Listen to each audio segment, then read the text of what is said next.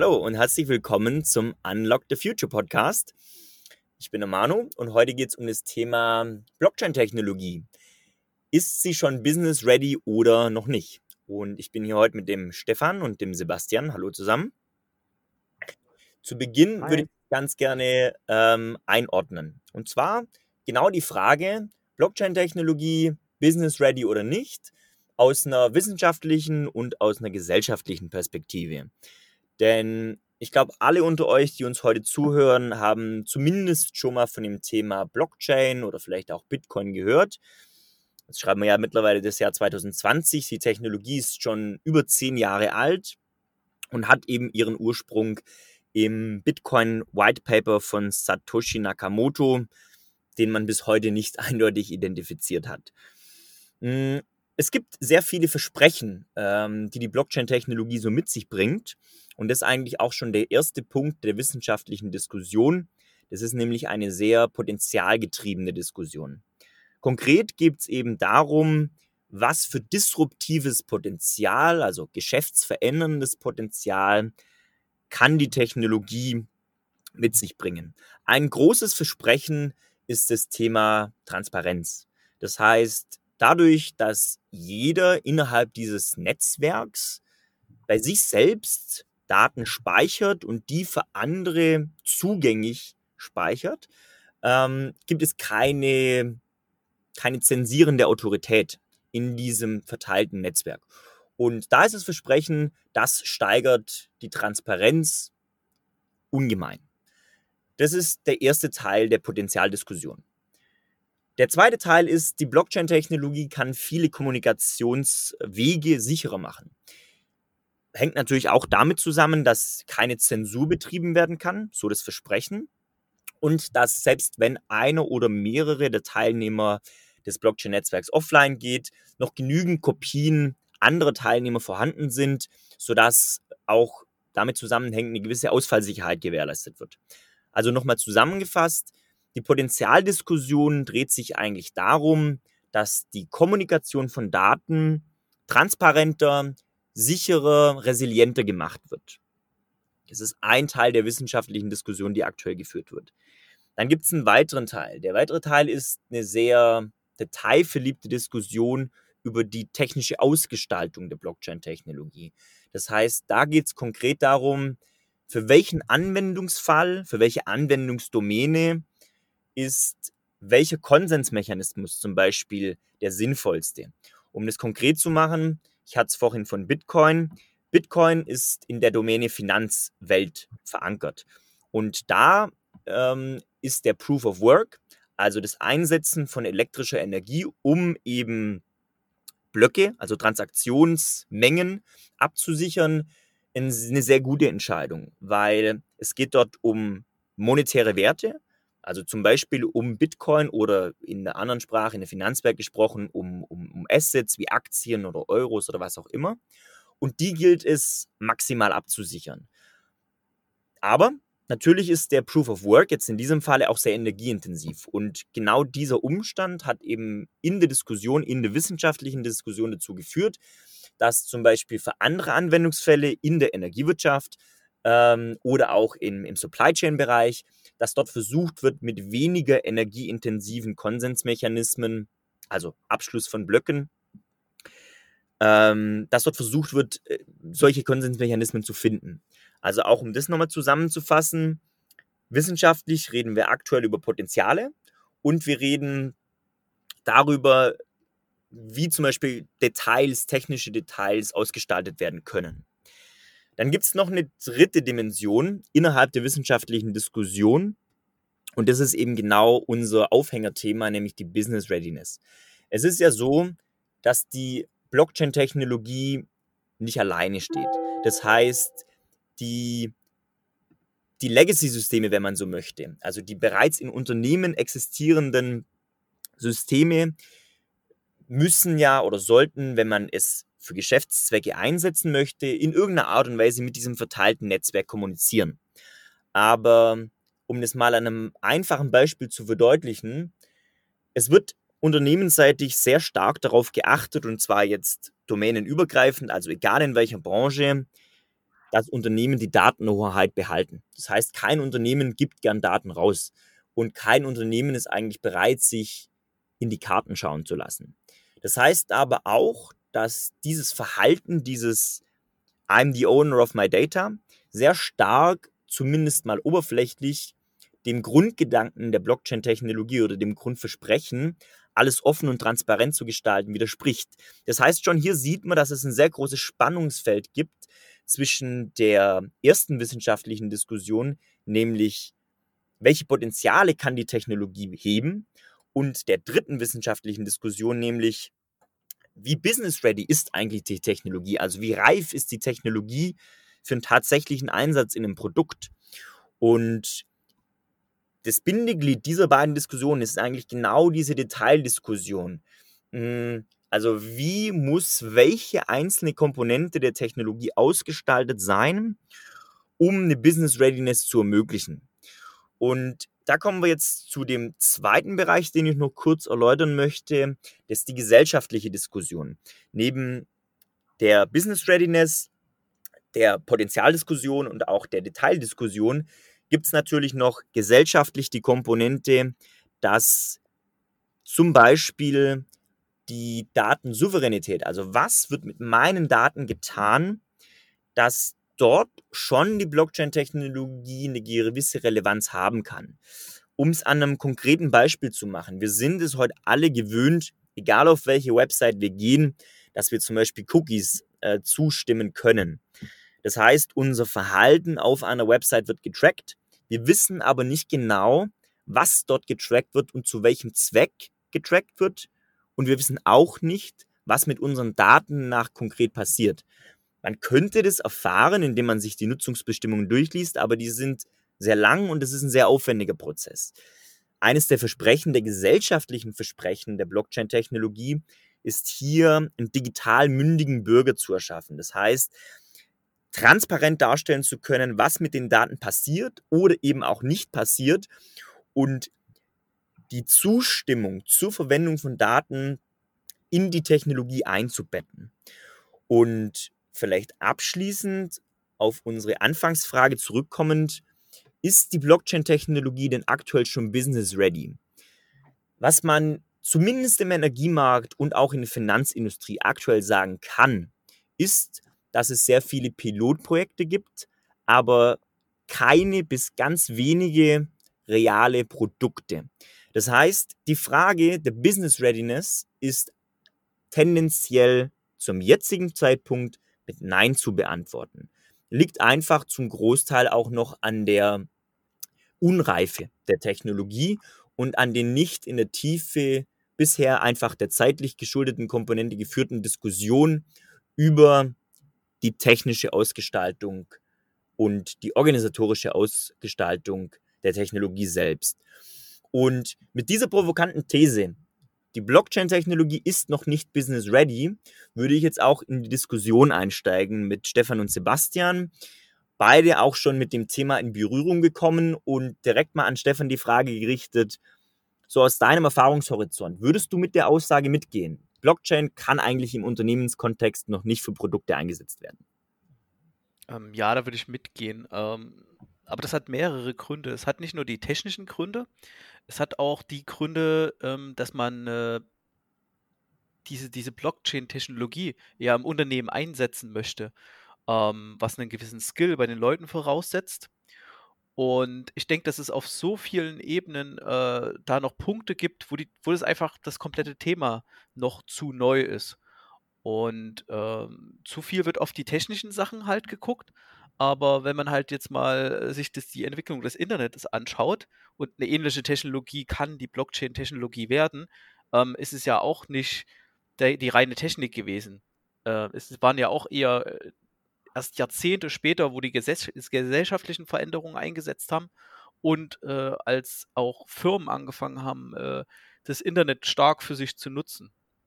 Also von den 2000er Jahren bis, bis heute haben es ja die, die haben es ja viele Firmen auch noch nicht geschafft, das Internet für sich so zu entdecken. Und ähnlich ist es halt mit, mit der Blockchain. Es wird First Mover geben ähm, und die müssen halt die, die Blockchain business ready machen. mit ihren ganzen verschiedenen Möglichkeiten äh, von Währung über Token. Das muss auch erstmal verstanden werden. Ähm, und es braucht halt Aufklärer bei dem, bei dem Thema, äh, dass den Firmen einfach geholfen wird. Da sprichst du ein sehr gutes Thema an. Sebastian, wie siehst du das? Ähm, ja, Manu, erstmal vielen Dank für die, für die Einleitung. Ich sehe das ein bisschen anders. Äh, aus meiner Sicht ist technologisch ja sehr, sehr viel gemacht worden und viel Vorarbeit ist ja da. Wir haben das auch in eigenen Projekten ja schon schon erprobt. Also, du und und Stefan ja vor allen Dingen, ihr habt euch ja da auch stark damit beschäftigt, dass wir mit Energieverbräuchen auch in in 'ne Test-Blockchain gehen können und das quasi technisch alles abbilden können. Ähm, da stellt sich für mich auch immer die Frage, wenn das technisch gelöst ist also jetzt sagen wir mal, es ist so 70% äh, einsetzbar, 70% fertig. Ähm, wo fehlt dann jetzt der, der Rest, um das umzusetzen? Also um daraus ein Produkt zu machen, um das in seiner Produktion und in seiner eigenen Organisation auch wirklich nach, nachhaltig einsetzen zu wollen. Ist das jetzt ist das wirklich eine, eine Frage der Ausbildung der Leute oder ist das eine organisatorische Frage? Vielleicht gibt es auch gar keine Notwendigkeit, das zum heutigen Zeitpunkt einzusetzen wenn du jetzt mal siehst, die, die deutschen Autobauer haben ja, so wird immer proklamiert, seit mehreren Jahren schon E-Autos und Wasserstoffautos im Schubkasten, holen die aber nicht raus. Kann es sein, dass es bei der Blockchain-Technologie einen ähnlichen Weg gibt, dass man dann auch sagt, hey, wir haben das zwar fertig, wir möchten es aber nicht einsetzen, weil es dafür gerade gar keine Notwendigkeit gibt? I, äh, um die Frage mal dahingehend zu beantworten, ich finde es einen, einen, sehr eleganten Vergleich auch mit der Elektromobilität. Was mir dazu einfällt, ist folgendes. Und das führt auch ein bisschen, was Stefan gesagt hat, ähm, mit deiner Aussage zusammen, Sebastian. Ist, grundsätzlich ist die Blockchain-Technologie kein Allheilmittel. Und das hat, ähm, das haben, oder ist in der Diskussion mittlerweile auch angekommen. Ähm, nach wie vor ist es aber so, dass ein Knackpunkt die Usability ist. Also so wie es mit dem Internet eben Google das Internet eigentlich für den Normalbürger erst zugänglich gemacht hat, weil davor war es mit Kommandozeile, versteht keiner. Ähm, so ähm, sowas braucht es in der Blockchain-Entwicklung oder in der Diskussion natürlich auch, eine gewisse Usability. Aber wenn die dann gemacht ist, ja, und da schlage ich die Brücke zur Elektromobilität, dann kann das schon sehr interessant sein, auch wenn man es nicht unbedingt bräuchte. Zum Beispiel Tesla bietet von der Usability her und auch von der Storyline her ein, ein super Elektroauto, was die Leute haben wollen oder was viele Leute haben wollen. Ähm, auch wenn vielleicht, wenn es vielleicht attraktive Verbrenner gäbe. Und so könnte ich mir vorstellen, wenn die Usability angegangen wird, also wie leicht ist die Blockchain-Technologie für jemanden ohne technische Vorkenntnisse zu bedienen, dann kann es attraktiv sein, zu sagen, ich nutze sie, auch wenn ich sie nicht nutzen müsste. Sind wir da nicht vielmehr an einer anderen Frage? Äh, also Usability sehe ich zum Beispiel bei Blockchain gar nicht. Als Kunde will ich gar nicht wissen, wie das gewährleistet wird das Versprechen. Im besten Fall. Ich kann einen Tesla fahren, weil ich Auto fahren kann. Nicht, weil ich E-Auto fahren kann. Das musste ich nicht lernen. Tesla hat mir das abgenommen. Da sind immer noch zwei Pedale, Gas und Bremse. Glaube ich. Ich saß noch nicht drin. Ich, ich würde es auch, ich würde es auch nicht unbedingt mit der Automobilindustrie vergleichen. Äh, ich würde es vielleicht eher vergleichen mit Open Source, weil die Blockchain-Technologie hat halt die Sache, sie ist halt dezentral und gehört halt keiner Firma. Und äh, warum hat sich bis heute Linux nicht wirklich auf dem Desktop durchgesetzt? Weil, ja, weil halt da Dinge, also die Usability ist da vielleicht gegeben, aber es fehlt halt dieses ganze Marketing ringsrum, ne? Das mit Bedeutung aufladen, dieses äh, durch Marketing Dinge her hervor, äh, hervorbringen, sagen, oh, guck mal hier, der hat einen, einen Apple-Rechner mit dem und dem Betriebssystem drauf das fehlt halt bei, bei so, so dezentralen Sachen wie Open Source und ähnliches halt bei der Blockchain. Niemand wird Aber jetzt großartig Werbung machen für Ethereum. Du siehst es halt nicht, das ist bestimmt das, was du meinst mit dem, du siehst halt einfach, du siehst das nicht. Derzeit haben wir hohe Aufmerksamkeit auf Blockchain. Zuletzt war das Blockchain äh, äh, Bitcoin-Halving und äh, das hat hohe Aufmerksamkeit halt bekommen. Aber halt auch nur die Währung, die gibt es schon sehr, sehr lange. Aber mhm. andere Funktionalitäten, wer weiß schon, was Ethereum 2.0 für neue tolle Funktionen äh, äh, äh brauch, äh, bietet. Ja. Ein, iPhone weiß jeder, ah, mit der nächsten iPhone, da kommt eine neue Kamera und dies, das und jenes, das will ich unbedingt haben. Und auch Wallets haben, sind noch keine Apps, die cool sind. Also in China sieht man ja äh, mit den WeChat, diese ja, WhatsApp in China quasi, äh, wenn es darin integriert ist, äh, auf einmal wird Payment darüber extrem genutzt. Ich will aber noch eine andere Parallele ziehen, die, die meines Erachtens besser passt. Ähm, wenn ihr euch noch erinnert, früher gab es ganz viele Videotheken mit DVDs. Und 2010 wurde noch gegen Netflix, da, ach, das wird doch nichts und Streaming und die Leute brauchen Internetanschluss und die brauchen Rechner, wird doch nie jemand haben. So, heute ist völlig normal, dass ich auf meinem Smartphone über WLAN oder sogar über, über Mobilfunk mir äh, Netflix streame für ein paar Euro im Monat. Und wenn man sich heute halt mal äh, so Sachen anguckt, heute euer Bankkonto, wie antiquiert äh, Banking-Sachen sind, wie, wie, wie antiquiert äh, äh, diese Bezahlsachen sind, äh, alle benutzen doch heute schon PayPal. Was passiert denn auf einmal, wenn PayPal äh, auch vielleicht sogar aus Sicherheitsgründen auf einen Blockchain, auf eine Blockchain-Technologie setzt? Ne? Das ist doch das, was ich meine. Erklär mir mal bitte, wo ich eine Usability bei einer Blockchain brauche, wenn ich kein Programmierer bin. Naja, die Sachen müssen, die Sachen müssen halt halt gelöst werden. Ne? Linux ist technologisch auch super interessant. Ähm, aber da muss erst jemand kommen und die Usability erhöhen, dir eine schöne Oberfläche Welche, drüber machen, welche dass du es nutzen kannst. Usability ist bei einer Blockchain da? Welche? Naja, zum Beispiel, dass, dass, dass, dass, dass ein, ein Besitz von irgendwas äh, zum Beispiel über Token abgebildet werden, werden kann. Ne, du nicht mehr zum Notar musst. Und, und, da muss man, Österreich ist da schon wesentlich weiter, die Schweiz ist schon wesentlich weiter. Also es hilft halt einfach an, an kritischen Stellen der Digitalisierung und macht halt Sachen Meinst sicherer. du aber, das Produkt, das heute angeboten wird, wie Grundstücksübertragung und so weiter, das hat, das integriert nicht mit der Blockchain. Dafür kann ich als Kunde aber gar nichts, dafür kannst du als Blockchain-Entwickler auch gar nichts. Das sind andere Hürden, die du überwinden müsstest. Aber das ändert nichts an der Technologie und an der Bereitschaft der Technologie und an der Fähigkeit davon. Was kann man denn noch einentwickeln in das Ding? In Ethereum werden automatisch Smart Contracts ausgeführt. Aber Was soll vielleicht noch ist die Blockchain auch, auch sowas wie das Internet halt war. Ne? Das musste auch erstmal einmal da sein und dann wachsen über die Jahrzehnte, das muss man ja wirklich sagen, Jahrzehnte. Internet gibt sagen wir mal, seit 93. Langsam, okay, aber äh, die, das, das, die Nutzung ist, ist stetig gewachsen. Wir reden ja schon fast von drei Jahrzehnten Internet. Und was haben wir denn heute? Webseiten, okay. Streaming, okay. Vielleicht, also ist, das ist halt die erste Schicht. Mit der Blockchain wurde die erste Schicht gebaut für äh, dezentrale äh, Anwendungen, die ja schon eine neue Art von Standard quasi darstellen. Ähm, ist ja auch quasi ein neuer Standard. Das kam ja mit dem Internet halt auch, ne? Hat ja auch AOL und und und verdrängt, diese proprietären Internetzugänge. Also da stelle ich eine ganz, andere These auf. Es gibt gerade keinerlei Bedürfnis, das die Blockchain befriedigen kann. Deswegen wird sie nicht eingesetzt. Weder auf Kostenseite noch auf Nutzenseite.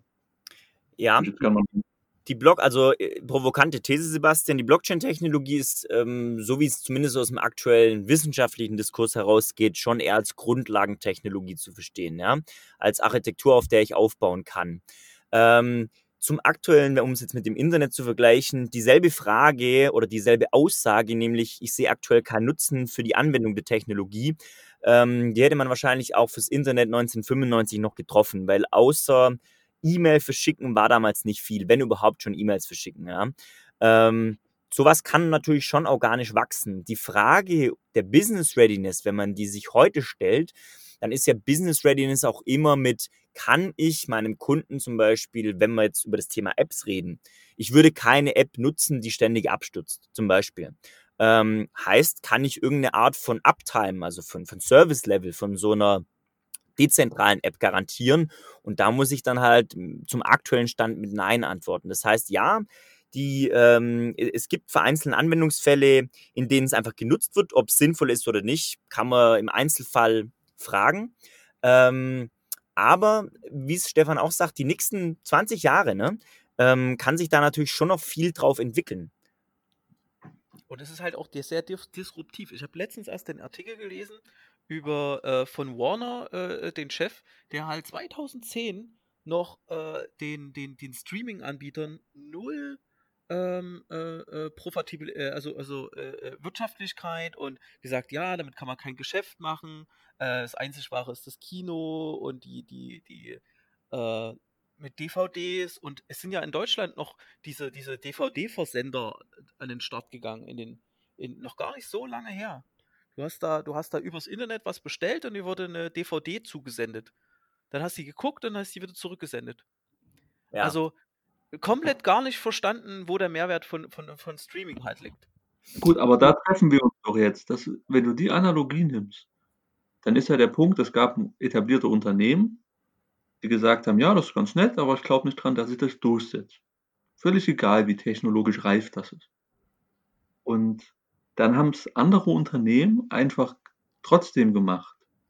Und so wurde das etabliert. Und ich kann mir nicht vorstellen, dass die, die, Nach also die Nachfrage war ja damals, oder der Kundenwunsch war, ich möchte den Film zu Hause sehen können. Weil die alte Welt zu sagen, entweder geht's nicht, geh ins Kino oder leih dir den Film aus. Und dann haben das Leute eben mit einer neuen Technologie auf eine andere, auf eine andere Lösung gesetzt. Und also ich habe die Frage der Business Readiness dahingehend verstanden am Anfang. Äh, was muss passieren, damit ein etabliertes Unternehmen sagt, die Technologie ist gut, die setze ich jetzt ein? Das Und ist ja, das, das ist ja schon, da ist ja schon die Herausforderung der Bewertung, ne? Wie, wie, wie bewertet ein Unternehmen, ob eine, eine Technologie passt? Gut, davon leitet sich halt eine Business Readiness im Individuellen ab. Wir reden jetzt allgemein darüber erstmal. Äh, kann man jetzt, äh, nehmen wir mal bei der Block, nehmen wir jetzt mal einen, einen Bitcoin oder ein Ethereum mit den Smart Contracts, kann man die nutzen, um irgendeinem Geschäft, erstmal völlig branchenagnostisch, kann man damit irgendein Geschäft verbessern, äh, äh, kann man das einsetzen, erstmal nur als dezentrale Datenbank, gar nicht noch mit den ganzen anderen Vorteilen. Aber kann man es für irgendwas nutzen? So, und ich denke, das Problem wird sich die Na Jahre einfach, wird sich die nächsten Jahre lösen. Aber ich denke, man kann das heute schon nutzen. Ja, Die natürlich Frage kann man es benutzen, klar. Äh, äh, es lebt ja auch von äh, Early, Early Movern, also das ist klar. Und wa warum wird es nicht genutzt? Erklär mir Die, das mal. Ja, also da habe ich eine Theorie dazu und zwar der Nutzen der Technologie, der ist oftmals nicht genau quantifizierbar, aber die Umsetzungshürden, die sind sehr genau quantifizierbar und zwar speziell jetzt regulatorische Umsetzungshürden. Also wenn ich als Unternehmen eine Technologie einsetzen möchte, von der das Nutzenversprechen nur vage definiert werden kann, aber ich ganz genau weiß, bei den 100 Paragraphen muss ich entweder die Technologie anpassen oder ich muss den Gesetzgeber dazu bringen, mit Lobbyarbeit die Regulatorik zu ändern. Dann werde ich als einzelnes Unternehmen mir diesen Schuh sehr wahrscheinlich nicht antun. Das heißt, da, da triffst du dann auf eine, eine Welt, die entweder sehr starken Lobbyismus betreiben muss, Stichwort Finanzindustrie, Stichwort Energieindustrie. Und da ist es doch bequemer zu sagen, nee, dann nutze ich die Technologie halt nicht, weil so ganz genau kann ich nicht sagen, wie viel 100.000 Euro mir das im Jahr spart. Heißt das, dass die disruptive Technologie am Ende an der bürokratischen Hürde eines Systems scheitert? Nein, äh, weil es eben genug geben wird, die diesen Status quo challengen. Aber das sind sehr wahrscheinlich oder eventuell nicht die etablierten Player. Sondern das sind dann, das sind dann die, die es in 20 Jahren machen. Die können es auch in fünf Jahren schon machen, aber das sind diejenigen, die sagen, naja gut, wir machen es einfach mal trotzdem und schauen, was passiert. Hm. Ist es dann so, dass wir das mit Innovation in etablierten Unternehmen, dass es generell schwierig ist? Ja, definitiv. Kann sich noch jemand im Dezember dran erinnern, als es, als es, als es äh, das, den großen Aufreger gab mit, mit dem Blockchain-Gesetz? Ab Januar können Banken äh, äh, Bit, also, also Kryptowährungen handeln oder irgendwas? Habt ihr bis heute von eurer Bank irgendeine Werbung bekommen? Dass Nee, ihr ein, ein, ein, da irgendwie die handeln könnt oder ob das nicht interessant wäre oder in irgendeiner Form, irgendeiner Nee. Bank wahrgenommen, dass sie das Nee. irgendwie aus, nicht mal, also marketingmäßig genutzt haben? Nein.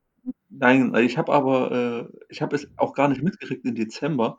Ich habe aber dieses Jahr äh, von einer Bank gelesen in Stuttgart, die hat das aktiv beworben, dass man da Bitcoin handeln kann.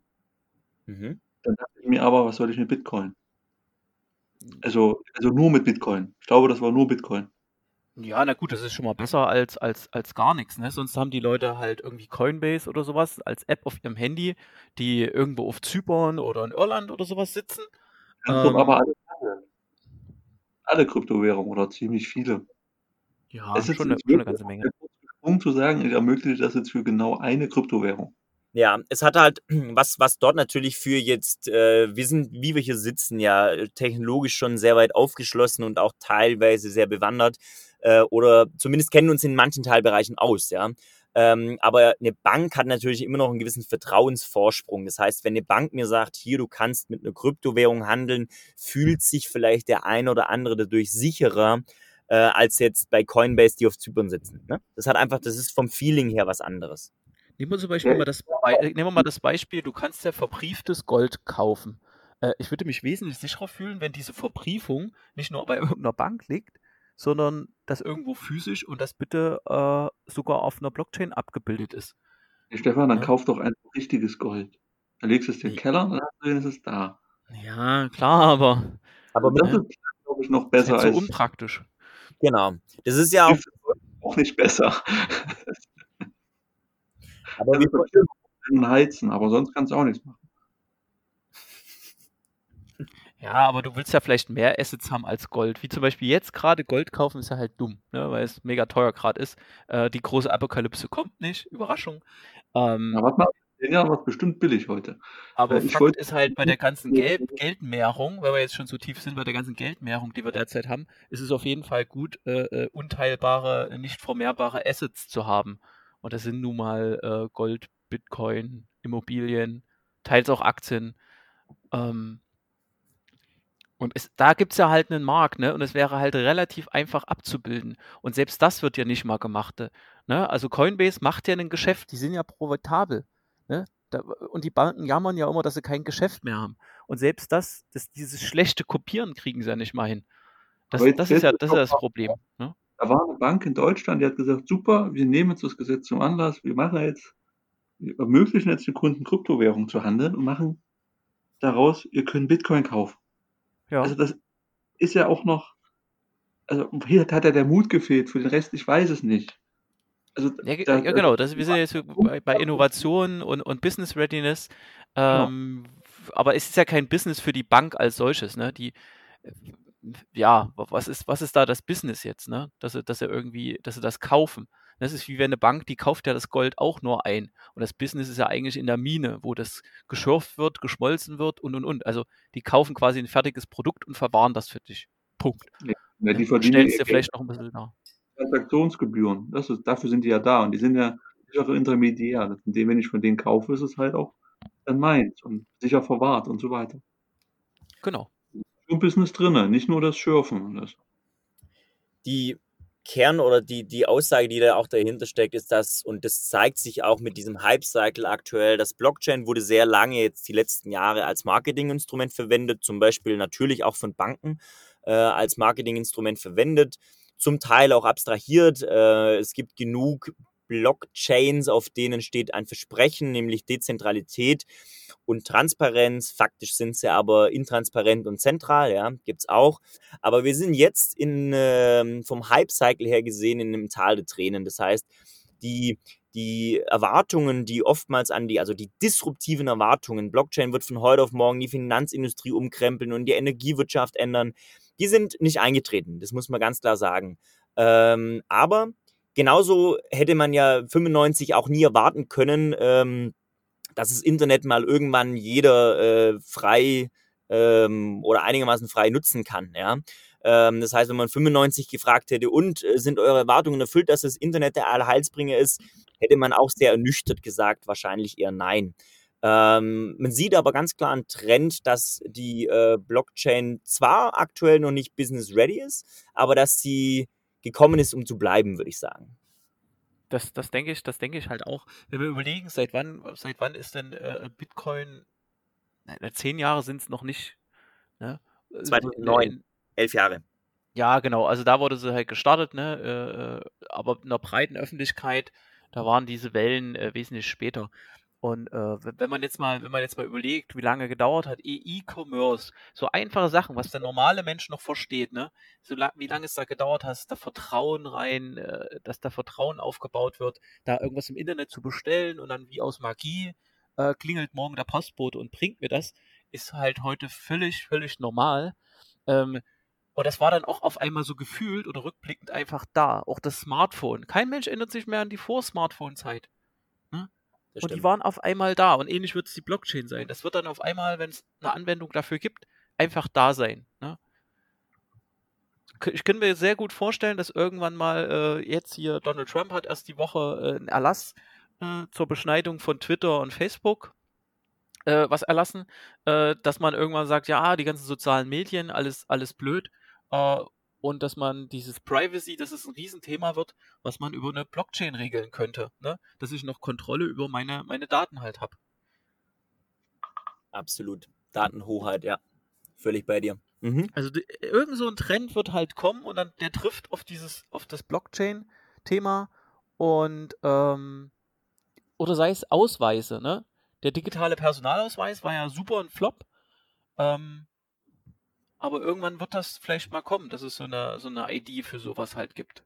Ähm, wo ich sowas dezentral, gerade im europäischen Kontext, wenn da mal ein bisschen Fördergelder draufgeworfen werden, dass du halt einen europäischen Ausweis hast, einen europäischen Führerschein, der dann halt äh, äh, im, im, Hintergrund mit einer Blockchain arbeitet. Und sei es erstmal, dass Unternehmen ihre eigene Privacy-Blockchain verwenden ähm, und dann irgendwann den dezentralen vertrauen. Das ist wie Cloud. Heute wird völlig selbstverständlich über Sachen in der Cloud. Ja, das machen wir bei Google, in der Google Cloud. Ah, das macht man bei Amazon AWS oder das machen wir in Azure. Vor Cloud hat, über Cloud hat vor fünf Jahren noch niemand geredet. Da wurde gerade so mal, ach ja, ich nutze Google Drive, da schiebe ich ein paar Daten hin, mehr mache ich da aber auch noch nicht. Und jetzt ist es völlig selbstverständlich und da. Und da war jetzt Corona auch ein Beschleuniger dafür. Ich kann mir vorstellen, dass es halt bei Blockchain ähnlich wird. Es ist halt was Digitales, da muss nichts physisch äh, äh bewegt werden. Deshalb mhm. könnte das relativ, relativ schnell gehen. Und wir sehen ja derzeit nur aus Ermangelung an Fantasie, äh, ja nur die Sachen, okay, könnte ich das Problem mit einer Blockchain lösen? Vielleicht kommt mal irgendein Problem, was man wirklich nur mit Blockchain lösen kann. Ne? Dann, dann, dann wird das, dann kann das Thema durchaus explodieren.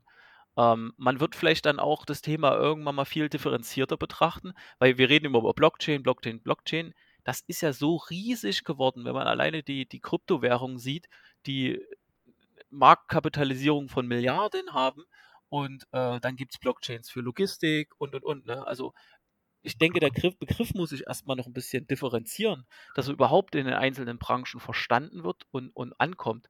Sowas prägen wir ja auch hier mit. Ne? Wir reden äh, dezidiert vielleicht mal über eine, eine Blockchain-Lösung für irgendwas, für Energie. Ähm, das ist aber keine Kryptowährung, das ist irgendein spezieller Token. Und dann hören das Leute aus der Energiewirtschaft und sagen, hey, das genau das löst unser, das löst unser Problem. Ne? Also gerade auch, wenn ich an den Kontext, Kontext äh, IoT denke, es ist zwar schön, dass ich mit irgendwelchen billigen IoT-Devices äh, die Erzeugung oder den Verbrauch von irgendwas messe, aber am Ende des Tages macht an irgendeiner Stelle jemand äh, daraus eine, eine, eine, Handels, eine Handelsaktion und muss dafür dann Energie verkaufen, einkaufen. Und ähm, natürlich kann man das heute noch mit äh, klassischen ähm, zentralen Datenbanken machen. Ich will aber vielleicht in Zukunft lieber eine dezentrale ähm, Datenbank für sowas halt haben. Ne? Wenn ich mir überlege, ja. dass ich und in der Stadt tausende Solaranlagen habe, plus die Verbraucher, plus Ladestationen, ich, und ich will irgendwo konsistent so einen Gesamtzustand abbilden. Ne? Und, und also ich kann mir gut vorstellen, dass aus, aus so einer Ecke auch äh, so ein Trend kommt. Und derzeit fehlt halt noch ein Trend, wo halt nur Blockchain die, äh, die Antwort halt ist. Ne? Ja, das ist eine sehr, äh, wie du sagst, eine sehr detaillierte Diskussion, die man da führen kann und auch sollte. Aber ich glaube, abschließend zu der Diskussion ähm, kann man sagen, wie ich es vorhin schon gesagt habe, die Blockchain-Technologie ist eine Grundlagentechnologie, die muss im Detailbereich vertieft diskutiert werden und sie ist gekommen, um zu bleiben. Und damit würde ich auch ganz gern Stefan und Sebastian an euch beide herzlichen Dank aussprechen für die Diskussion heute. Und ich hoffe, euch Zuhörer hat Spaß gemacht, ihr konntet was mitnehmen. Bis zum nächsten Mal beim Unlock the Future Podcast.